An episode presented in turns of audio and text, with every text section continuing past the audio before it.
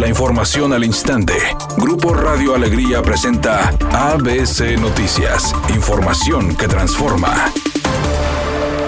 El operativo de búsqueda para localizar a la niña Sofía Abigail González Vega, de seis años, raptada fuera de su casa en Pesquería, inició este martes. Así lo informaron las autoridades a través de un comunicado, donde participan 35 oficiales de ese municipio, quienes recorren los alrededores de la colonia Colinas del aeropuerto. Indicaron que los policías realizan labor de campo metro por metro para encontrar pistas que puedan llevarlos a localizarla. Por su parte, su mamá pidió a la persona que se llevó a su hija que se toque el corazón y se la regrese. Además, a la población también le pidió su apoyo para dar con su paradero.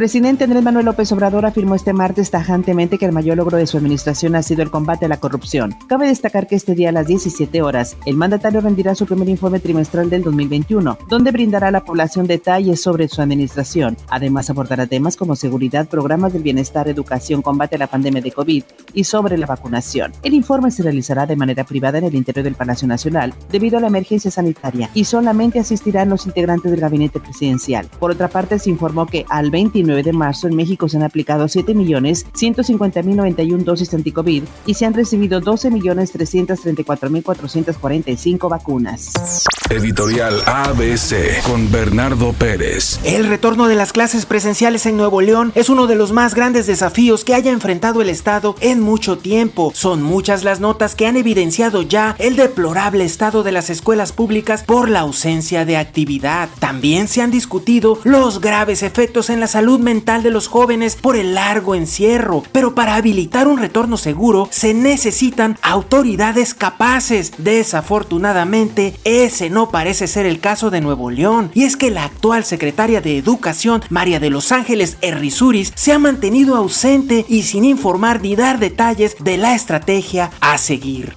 La selección de México buscará cerrar con el pie derecho su fecha FIFA del mes de marzo para sumar su primera victoria del 2021. El equipo dirigido por Gerardo Martino se mide a su similar de Costa Rica este martes por la tarde a las 14 horas. Y si bien el combinado nacional enfrentará este partido con algunas bajas importantes, la confianza está en seguir con la estadística a su favor, ya que han ganado 8 de 10 partidos amistosos en contra de los ticos.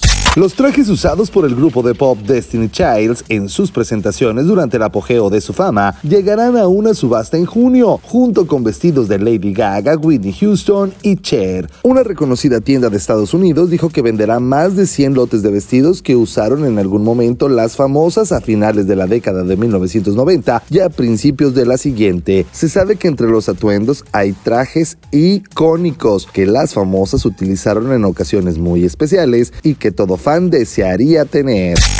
Semáforo apagado en la avenida Coahuila y Acueducto. Esto en la colonia Sierra Morena, en el municipio de Guadalupe, para que tome sus precauciones. En este mismo ayuntamiento se registra un percance sobre la avenida Pablo Olivas, frente al Instituto Tecnológico de Nuevo León. Y dos accidentes más se registran en el centro de la ciudad. Uno sobre la avenida Jerónimo Treviño y Héroes del 47 con dirección hacia el norte. Y uno más en la avenida 16 de septiembre y la calle Querétaro. Es una tarde con cielo parcialmente nublado. Se espera una temperatura máxima de 32 grados, una mínima de 24. Para mañana miércoles 31 de marzo se pronostica un día con presencia de nubosidad, una temperatura máxima de 30 grados y una mínima de 18. La temperatura actual en el centro de Monterrey 28 grados.